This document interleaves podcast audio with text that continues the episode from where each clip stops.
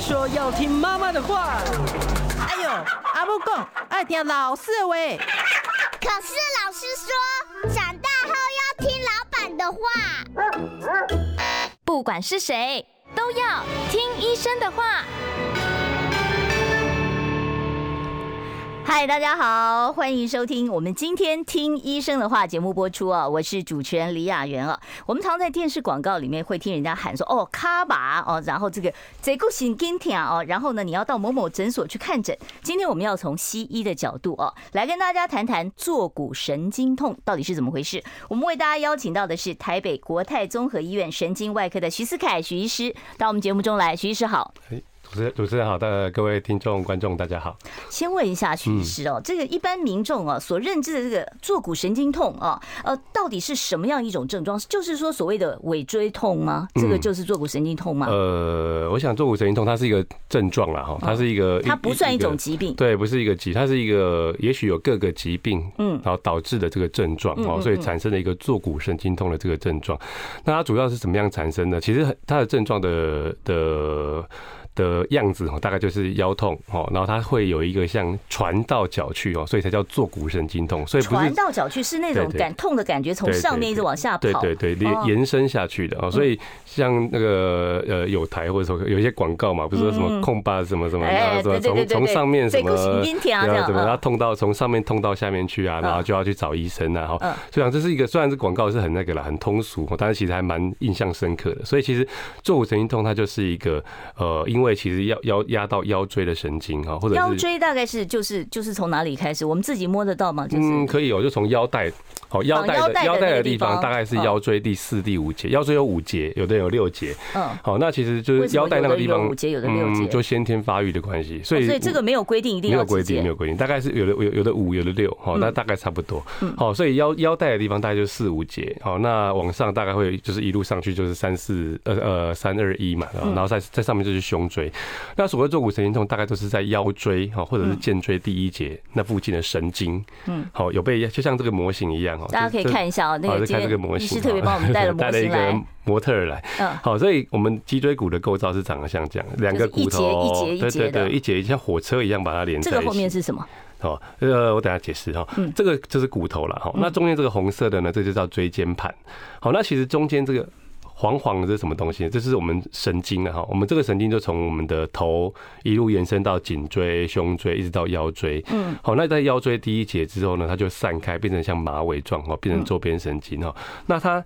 呃，刚刚讲说像火车一样嘛，哈，那像这个神经啊，其实我也常跟病人说，这个其实这个脊椎神经啊，长得像高速公路一样，哈，所以其实这条你把它想象成中山高速公路，哈，它就藏在脊椎的这个骨头里面，哈，因为它是一个很脆弱、很重要的一个器官，所以，哎，它就需要被我们的骨头把它好好的保护在里面，哈，所以它其实它就是四面八方都是一个骨头把它保护住的，骨头等于它的鹰架这样，对对，把它保护住，哈，所以它有一些外伤，有一些什么它就会被保护住，好，那刚刚说为什么？像高速公路呢？因为其实这就是一条主干哦，从颈椎一路下来，一直到各个交流道就分出去了。对对对对对，这个这个形容很好。所以它每一节哈，例如说四五节，例如三四节，它在侧边的这个地方哈，它就会两条交流道出去。嗯，好，一个管左边，一个管右边。嗯，好，所以像我们刚刚所谓，我们直接讲坐骨神经痛怎么来的哈，就是说通常了哈，再例如说四五节好了，四五节的椎间盘，嗯，好，或者是。后面的黄韧带，哈，后面其实有有很多的韧带的一个组织啊，或者是有的人讲俗称长骨刺，嗯，有一个硬的东西骨头长出来了，嗯，压到了这个交流道，或者压到了这个中山高，哈，中山高速公路压到了，好，那里面的电线哦，里面的神经的电线就会被刺激到，是，然后它的痛为什么会从上面，为什么会从腰直接痛到下面去呢？因为其实这个每一个交流道它管的。感觉的位置都是不一样的，哦，所以你压到哪个地方，它就会痛到哪里。是，好，所以其实我们临床医师在判断的时候，一个当然是看症状像不像，那另外一个是我们可以根据它痛到什么样的位置，例如小腿外侧、大腿后侧，所以脚底压到什么情况，就是关系到你哪里痛的问题。对对对对对对对，好像有的病人就来了，病人就说：“哎，我就腰痛。”哦，那我就跟他说，哎，我通常第一个就会问说，那你会不会痛到脚去？所以不会是两边一起痛，也会两边一起哦。如果他的椎间盘突出很大块，嗯，或者他是一个跑掉，他滑脱了。刚刚讲火车嘛，嗯，一列一列的排在一起。但是如果他有的时候他错位了，嗯，好，大家可以想象，如果他错位了，他这个哦，中山高他就整个被压到。哦，好，它就变成两边都会有症状。哦，所以是有可能是单侧发生，也有可能是两侧都出现疼痛的话，对对对对。那有没有一个这个好发的高年呃高危险的这个年龄层，或者是什么职业的人？哦，这跟搬重物有关吧？有哎有哎，就是其实好发的年龄层呢，哈，就其实从小小孩到小孩也会，老老人都会有。哦，小孩比较少，但是他也会。哦，大家可以想象嘛，我们这个叫我们先讲椎间盘突出啊，不讲其他退化。好，椎间盘突出哈，我们呃，我就我很喜欢用一些比喻啦，因为这样民众比较听得懂。好，所以这个红色这个椎间盘啊，大家如果可以拉近的话，大家可以发现它是它其实软软的。哦，它其实中间这个目的是为了 cushion 啊，为了一个吸震避震。避震器啦。对对对对，所以我常跟病人说，这个红色的这个椎间盘啊，嗯，它就很像马吉一样，或者你喜欢汤圆也可以，或者喜欢汤圆。好，它外面是一个很强韧的一个结缔组织，它里面呢，它是一个像 jelly，像那种果果果酱冻呃果冻那种。之类的东西。所以呃，这个不知道看不看得到？哦，这个在压的时候看到了，看到了，在压的时候哈，如果它这个地方有一个小小的比较弱的地方哈，我们可能放到中间来，可能看得到一点哈。它如果这个椎间盘呢，它在刚好在比较靠近神经的地方，有个比较麻糬的皮哈，变得比较弱一点，比较薄，哦，它就会怎么样？有压力的时候，它就会凸出来。好，这个就会得凸出来。那这个凸出来的东西呢，当然它就有可能，如果它运气不好，就会刺激到这个神经。好啊，这个是在外面这个地方，在交流道这个地方，它特特别痛哦。好，它如果是有的时候在主干的地方被压到的话呢，有的时候它反而症状没那么明显，但是它就会也会造成很严重的神经症状，甚至像有的人大大便啊、小便啊都会受到影响。啊，大小便也会会失禁啊，这样子讲起来，有的时候肢体无力啊，大小便有受到影响都有可能。这就是因为椎间盘突出压迫到了到神经哦，所以它有。各种不同的症状，好，那有各种不同的年龄层。那刚刚讲说好发年龄层嘛，好，所以其实这个椎间盘什么样的情况下它才会破掉，它才会东西跑出来呢？然后其实有两个好发族群，然后它第一个当然就是很年轻的，哦，活动力很强的年轻人，好，所以他因为活动力强、力量大，所以他就会撕裂这个椎间盘，它就会很容易跑出来。我是这第一个好发的族群。那第二个是老人家了，那老人家他的椎间盘它就比较退化了，比较萎缩了，他的。一些呃马吉的皮就变得比较干，那经过长久几十年的一个生活，它其实也有一些地方，它本来就有一些伤痕累累了哈，它本来就有一些地方其实本来就快破快破了，好，所以在老人家他也是一个好发的族群，好，所以其实你就你就可以想象哦，其实从小。到老，他都是有可能会发生这个问题的。好，那他会影响到他的行走能力吗？刚才讲到说连失禁都有可能。对对。那他会不会就是痛到没办法走？这个痛是一直持续的痛，还是呢？你姿势换一下，他就不痛了呢？这个这个问题也很好，这个问题当然不没有办法用一个答案去回答。好像刚刚提到的就是神经为什么会有症状？因为神经被压迫了，压迫了。嗯，但是它的症状到底是持续的呢，还是我们所谓的痛痛不欲生呢？还是有人只是闷闷一点点痛呢？好，或者是有时候左边，有的时候右边，好，有没有合并神经症状？有没有合并大小便的问题？那其实都是要看他怎么压它。好，所以其实它会有各种不同的症状。那其实简单来讲，就是说，如果它是有一个腰痛或背痛，它会传到脚去，然后它也许有，也许没有，合并了一些其他的神经症状啊，不管是感觉，不管是小便，不管是大便，甚至有的人呃性功能等等的。好，如果有这些，性功能也会受这个影响啊。所以有这些。合并的时候呢，我们在临床医师在看的时候呢，我们就会觉得哦，它比较像是椎间盘。好，我们就会帮他开始根据他的症状，要开始帮他找原因。好，但是其实来门诊大概百分之九十的病人啊，都不需要我们这么很紧急的去帮他找原因。好，所以其实我们通常来门诊的病人，通常不是，其实大概其实真的是因为坐骨神经痛来的病人，其实也没有很多哦，大概最常见就是背痛。哦，因为他现在是。呃，比较高张力社会，大家常常就是久坐久站哦，有的要搬搬。对啊，那也有可能是肌肉拉伤了吧？对对，所以很常见的病人是其实肌肉拉伤，通常吃个一个礼拜的药，他就改善了。嗯，好，所以其实我们在医医生的一个立场，但但我们没有办法告诉病人说，你就是规定你两个礼拜才来来才能来看医生。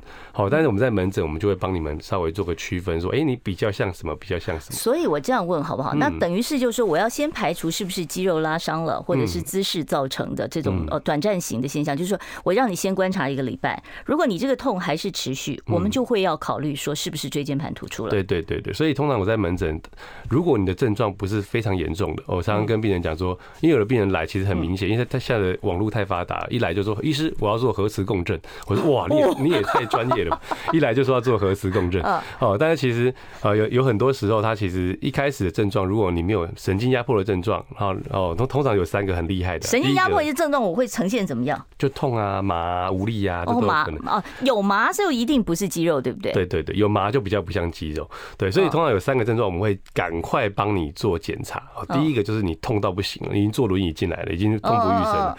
好，第二个是脚开始有没有力气的一个情形。哦，能卡，哎，能卡，所以走路甚至有的人脚板会翘不起来。哦，脚板翘不起来，对对对，穿拖鞋会掉哈，什么等等哦，这个是第二个，就是没有力气了。好，那第三个就是大小便受到影响哦，或者是说走路什么都已经有困难哈，对，有这三个症状的，我们就会在门诊，甚至我会把你转到急诊去住院做检查。嗯，因为表示你的神经已经压迫到一个蛮厉害的一个程度了。是哦，对，那如果说哎没有呢，好像就是背痛，那也许有一点点脚的症状哦，那其实最常见的还是先都先让你用一些药物先让它消炎。是，徐医师，我要问一下，其实很多银发族的朋友会往最坏的地方想哦，一出现疼痛哦，然后觉得好痛，就会丢肝膜呢？对，就是这个问题，我会不会骨癌了？哦，有没有可能？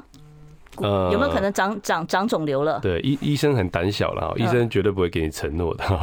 哦，所以就是你说外丢肝不？哦，医生就会说你也是有可能啦。哦，不敢完全排除。对对，但是有的时候你就会越听越害怕哦，因为医生他没有办法。几率高不高嘛？我们就这样讲。哦，基本上骨癌哈，通常骨癌跟深的神经，它骨癌哦，又又回到这个这个嗯这个模型了哈。嗯，为什么骨癌？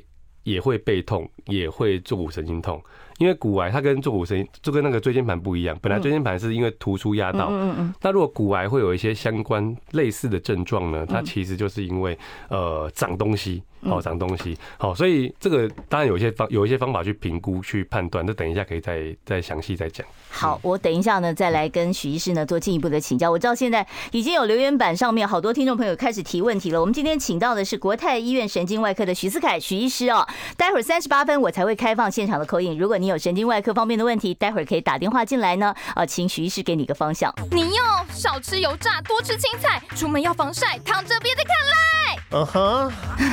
这些都是医生说的。Yes sir。乖，就是要听医生的话。三月二十七号，中广新闻网、流行网双网联播全新节目《听医生的话》，主持人李雅媛、潘怀宗联手各大名医，带来最新健康新知、医疗讯息。星期一到星期五中午十二点，听医生的话。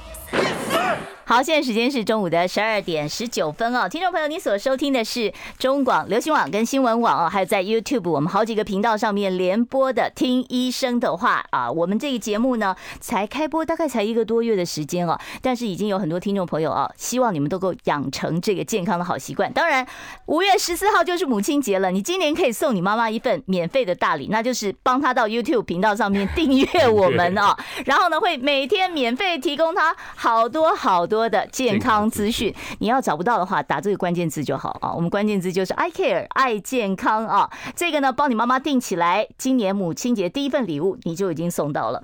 好，接下来我要继续再跟啊许医师聊。我们刚才讲到说，骨癌有没有得骨癌啊？那这个骨癌除了疼痛以外，还有别的症状吗？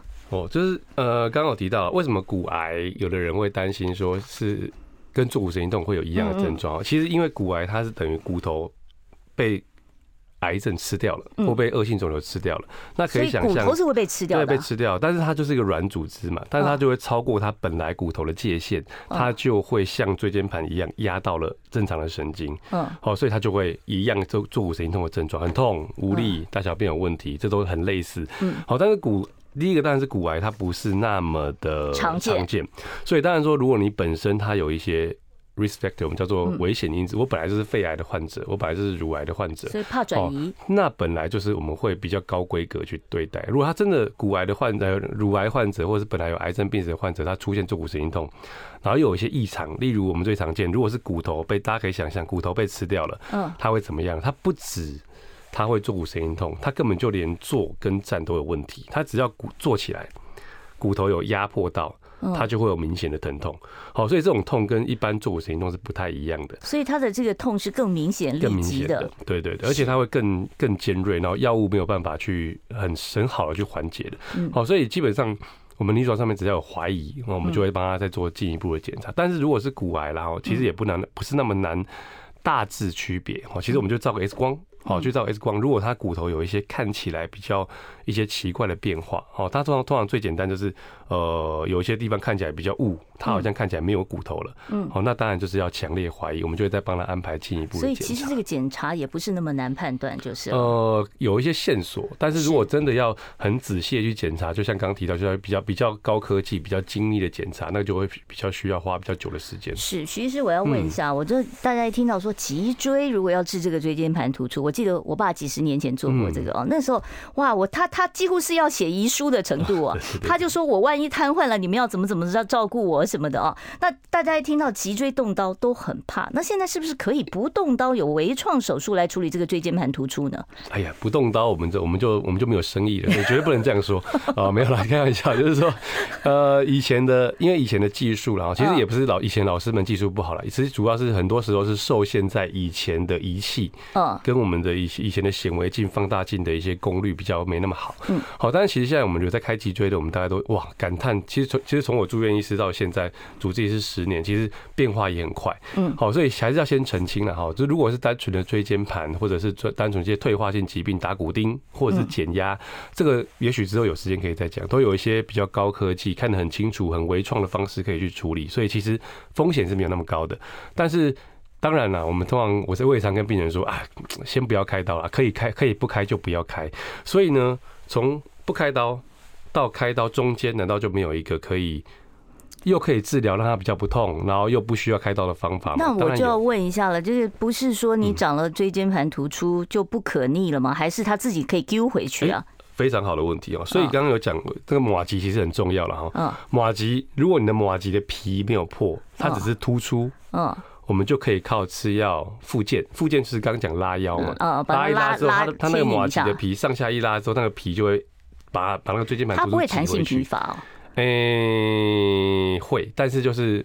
试试看嘛，嗯，哦，就是说保守性疗法，我们当然可以先试试看，没有至少没有坏处。就是，但是如果我们对，如果一看他那个椎间盘的那个什么那个麻糬的皮就破了，嗯，里面的线就流出来，外面压的很厉害了，这个大概就是要开刀，这个没有开刀是没有办法把它清除。那开刀怎么办？就把它缝回去吗？哦，没有，就把那个就掉出来椎间盘把它拿掉。哦，直接切除了。对对对。那这个里面的东西，这个缓冲值不是少了吗？对对对，但是这是个老化了，所以我因为我也常跟病人讲说，其实开刀不是一劳永逸哦，嗯，开刀是。让你的脊椎会再退化一些些，还会再退化，就等于你开了刀，它会再退化一些些。但是我们就用这个代价去让你的神经松掉，哦，然后就可以不痛了。对，然后就不痛。但是你的脊椎还是退化，对，还是退化，当然就会复发。好，但是复发呢，我们也会根据病人的情况啦，就是说你的脊椎到底有没有不稳定，到底坏到什么程度，是不是很容易复发，我们会帮他选择治疗的方式。好，所以如果椎间盘没有破出来，没有压得很厉害。我们大概就会先建议复健，嗯，打呃吃药，嗯。那如果真的复健还是有一定没有非常有成效呢？像刚刚有主持人有提到的，有没有打针啊？有没有一些比较另类不需要开刀的疗法？对啊，就就还能不能让它丢回去这样子？是有的哦。所以呃，可以打针打哪里？打在呃，就西医的角度来讲哈，嗯，在开刀跟不开刀中间哦，现在有一些我们叫做疼痛治疗，嗯，好，可以用针。嗯，好，打在这个直接打到脊椎骨，对，怀疑被压到这个神经的这个周围，嗯，好，打一些类固醇，打一些止痛药，打一些，甚至现在有一些新的 PRP、羊膜、绒毛膜等等，现在有太多的产品了，嗯，目的就是为了让它保护起来，消炎，消炎，然后甚至有的人有号标榜可以有一些再生的效果，好，这些都可以让这个症状暂时缓解。这都暂时嘛，就是关键就是暂时两个字嘛。但是也许你争取时间之后，它就有机会自愈，慢慢好。所以我说一开始的评估也是很重要的。如果你一开始来痛到爆，好，或者是你那个片子看起来就是不太会自己好的，好，我们大概就还是会朝着开刀去做准备。好，那现在开刀风险也没那么高，没那么高，没那么高。现在其实很多都是微创的方式去开刀，像我在当住院医师，以前老师们开好大，嗯，哦，要我就什么肉肉眼看，其实没有。我在当住院医师的时候，都已经用显微镜在开刀了。哦，所以那就是一个小小的几公分吗？如果单纯只是拿椎间盘的话，大概三公分。三公分。那现在有更进步，我们现在都在都在都是一些微创脊椎内视镜的做法。哦，零点八公分的小伤口，嗯，甚至一百岁的老人家，我们真的不想给他全身麻醉哦，有的时候内视镜可以从旁边。好，局部麻醉就可以处理了。好，但是当然说不是那么神，说每个来都局部麻醉就做了。但是我的意思就是说，现在有很多很好的武器可以让我们去治疗椎间盘。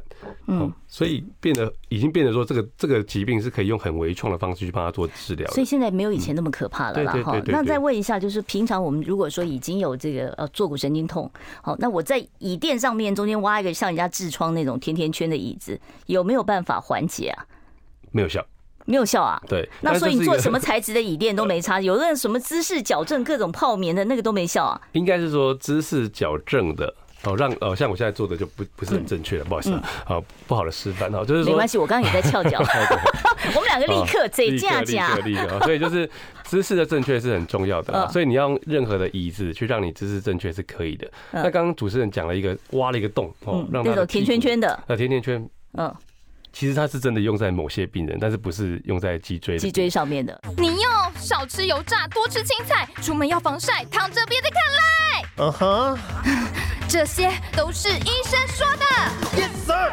乖，就是要听医生的话。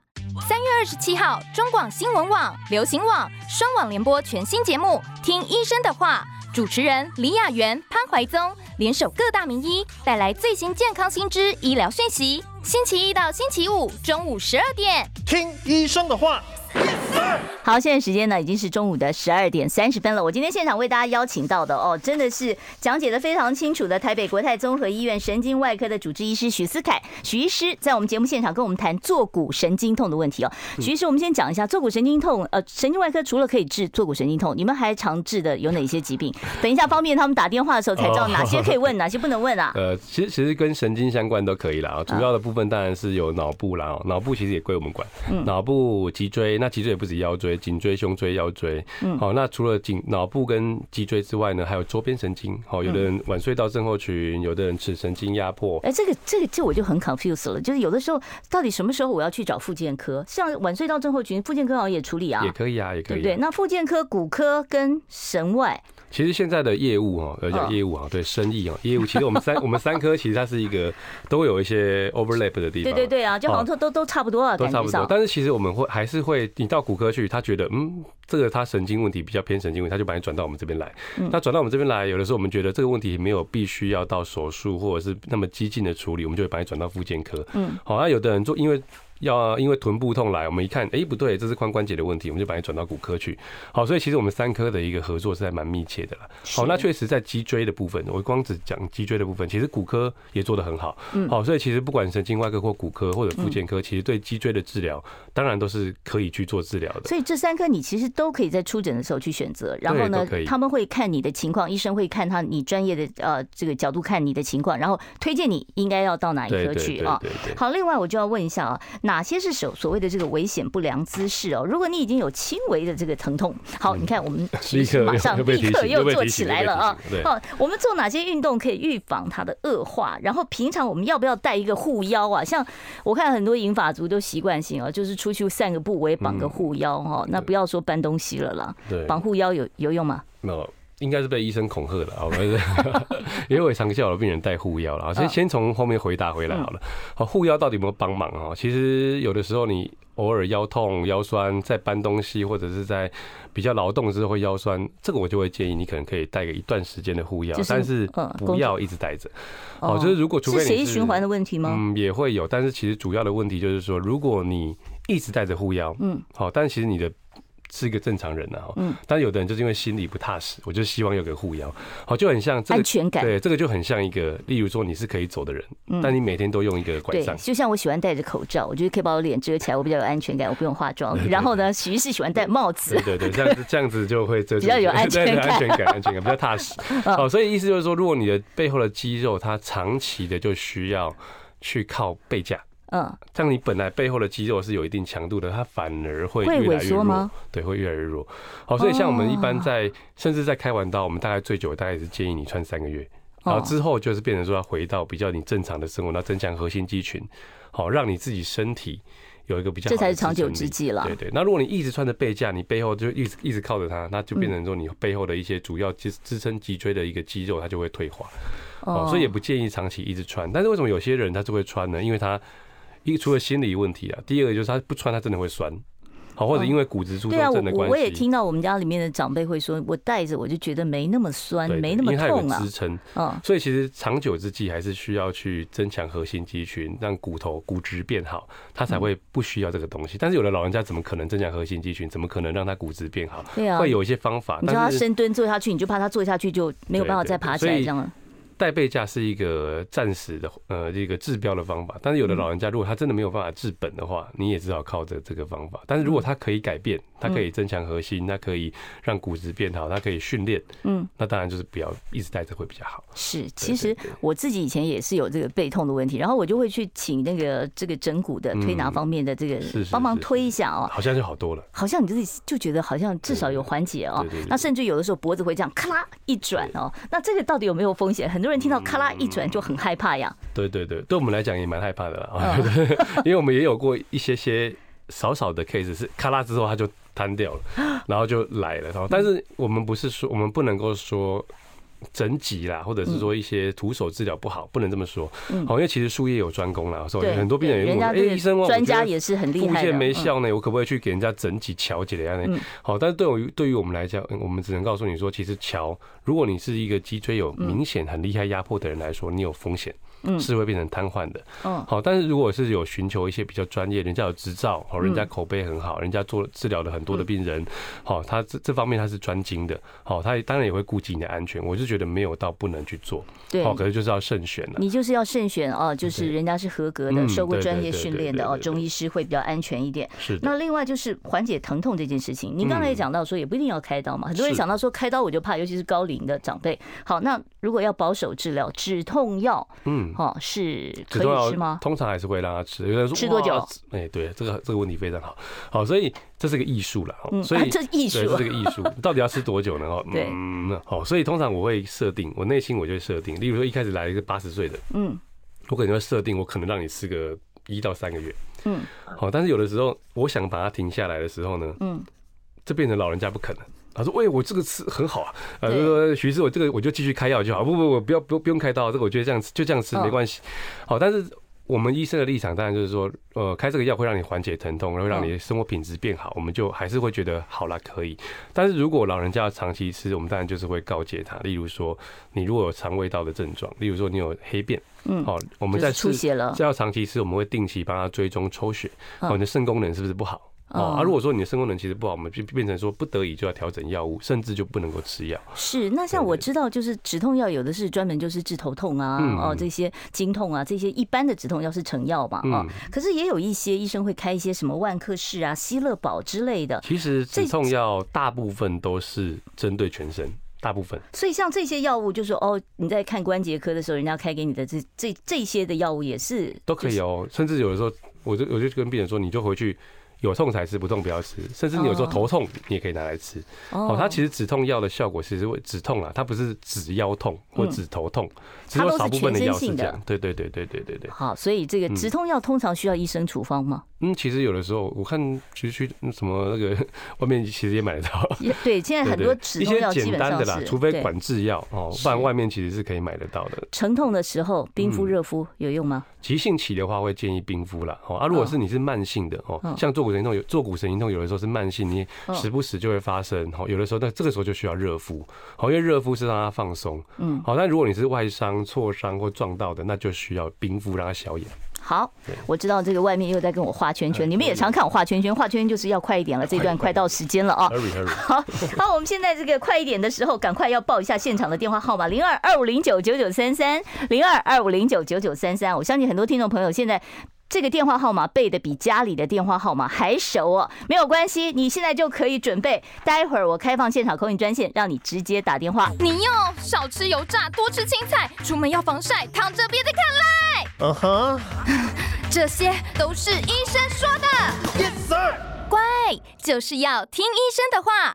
三月二十七号，中广新闻网、流行网双网联播全新节目《听医生的话》，主持人李雅媛、潘怀宗联手各大名医，带来最新健康新知、医疗讯息。星期一到星期五中午十二点，听医生的话。好，我看到了，有电话，电话已经进来了。我们现场的专线是零二二五零九九九三三，现场请到的是国泰医院神经外科的主治医师许思凯许医师哦。他们的这个医院的啊，这个工作人员跟我讲说，许医师就四个字来形容：人心人术啊。所以你们就直接打电话进来啊。好，我们先来接第一位听众朋友电话。喂，你好，请说。喂，你好，是我吗？是啊，是啊，是啊。啊，你好，我想请问一下，我今年是六十岁，是，是，但是我的膝盖就是常常会下楼梯的时候，嗯，就会痛。但是我有去给医生看，医生说其实我这个是还不到开刀的年纪，但是我也不想开。但是我这个痛是，嗯，只要我睡不好，还是身体不舒服，它就会痛。嗯，那我也是。医生也是都有开止痛药给我，但是我没有常常吃，我就是嗯觉得很不舒服，的时候我才会吃。平常都是尽量忍就是了，这样子。对对对对对。好，我来请教一下许医师，这样子做对吗？嗯，哦，好，哎，还可以哎，就是说，如果你你再问一下哦，你的痛是只有膝盖嘛？就是你在下楼梯呃踩到沉重的时候，它才会痛，但是它不会延伸到其他地方，小腿啊、脚底都不会。哎，没有没有，就是大概就是膝盖、膝盖、膝盖骨这个地方会痛。嗯，那你看的是骨科吗？对，我看的是骨科。哦，对啊，对啊，那那确实没有看错了啊，就是骨科。那当然，骨科就会帮你评估你这个膝盖它到底退化到了，是不是退化性关节炎？呃，是就是，好，就是说里面的一些里面的一些那个呃一些软组织比较变得比较不够了，好，所以你就会有一些退化的情形。那其实除了吃药以外啦，有一些方法，例如说带呼吸啊，好，也是一样，还有增强脚的。哦，股四头肌的这附近的膝盖附近的肌肉，有的时候也会有帮忙。好，当然说，如果你真的退化到一个程度，下一步骨科医师应该会建议你。有的时候会去打一些玻尿酸，好，刚刚在里面，然后在里面打一些我刚刚讲那些什么 PRP 啊，一些消炎的也都有帮忙。那最后的最后呢，才会说是不是需要去把膝盖换掉这样子。嗯，好，但这个跟腰椎是比较没有关系，比较听起来比较像是膝盖的问题。退化。好，但是目前你就说，哎，我不想一直吃药，我想要呃痛的时候才吃，这是很好的，就是你你不需要一直靠药物是很好的。下楼梯特别伤膝盖，对不对？对，下楼梯因为承重量特别重嘛，所以就是会特别伤膝盖。好，我们下一位。听众朋友，你好，请说。医生你好，我想跟你请教一下，因为家里面的长辈他已经八十岁了，那他有那个僵直性脊椎炎，然后进来那个脚走路无力，然后脚就嗯、呃、会很酸麻，然后走路很缓慢，然后走没多少步就开始没有办法继续走下去了。那这样子的话，应该看哪一个科别呢？可以来找我们看啊，神经外科或骨科应该都可以。这样子哦，那嗯，因为八十岁了，然后他又有僵直性脊椎炎哦，你有讲了要一个我们很害怕的一个病哦，哦，僵直僵直性脊椎炎我们还蛮害怕的，哦因为其实僵直性脊椎炎的病人他的骨头的品质是很不好的哦，整条硬的就像一个木棍一样。而且八十岁会不会也有骨松的一些？也也有，他僵僵直性脊椎炎他就是骨头会很松哦，所以其实处理起来的风险是比较高的。好，但是如果他的症状是非常严重了，例如说他就是走不远就酸麻痛，好啊，严重影。响生活品质，当然是可以带回来做评估。像刚刚提到嘛，不只需要不不一定要开刀啊，有的时候可以用打针，或者是或者是用一些神经灼烧哈，就是把神经神经灼烧，对对对，把就是用一些类似打针的方式，但是用一根会放电的放热的针，嗯，把它怀疑有压到神经的地方做一个灼烧减敏呢。我觉得让那个让那个神经比较不要那么痛，这其实对一些老人家不能开刀的病人来讲，都还是可以还是可以改善他的一个生活品质了。嗯，好，但是重点第一步就是要先来检。查才可以。嗯，先看一下老人家的情况是怎么样。我们下一位听众朋友，我们现场专线持续开放啊，二五零九九九三三。其他县市的听众朋友记得加一个零二啊。好，喂，你好，请说。你好，医生好，主持人好。哎，你好，请问一下，我今年八十二岁，我打了打了十年的玻尿酸，打了两次的 PRP。嗯，最近又照了那个，我说小耳朵现在最近越来越浊。走路的时候，两边的内侧那个都会很痛。嗯，啊，我最近照了 X 光，他说就是退化，然后还要开西乐宝给我吃。是。那现在医生，我要怎么处理？啊，我不想开刀。你这个也，你是要处要开刀是要叫你开膝盖，对不对？对对呀、啊，哇，现在膝盖的生意比较好，但是我是但是我是看腰椎的啦。但是我想膝盖没有关系哦，就是说如果吸了饱哈，当然说如果您您本身没有一些肾脏问题，没有一些胃的问题，会不会有心脏方面的负荷？还好还可以，吸了饱它其实还蛮温和的，所以吃一阵子是还可以接受了。那如果说吃一阵子它就慢慢好了，那没关系，那这样就好了。那如果吃了一阵子它还是好好严重，痛不欲生，那其实现在换膝盖也都很进步了，所以你就可以慎重考虑要不要去。把零件换掉，让生活品质。置换一个人工膝关节。对对对，现在对于骨科医师来讲，换膝关节好像也还蛮常见的手术。可是膝关节换了以后，会不会就是其实还是会不良于行？这我就不敢回答，但是通常应该还好。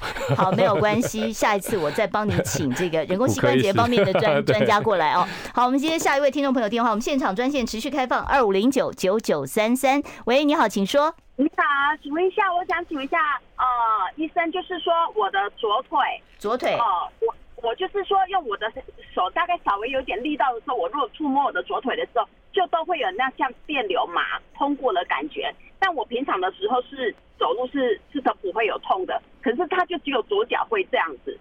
那我不晓得这是不是跟腰椎这方面，因为以前我的就是肩椎那边有受伤过，不晓得是不是因为这样子有关联到，因为我不知道看哪一个哪一科。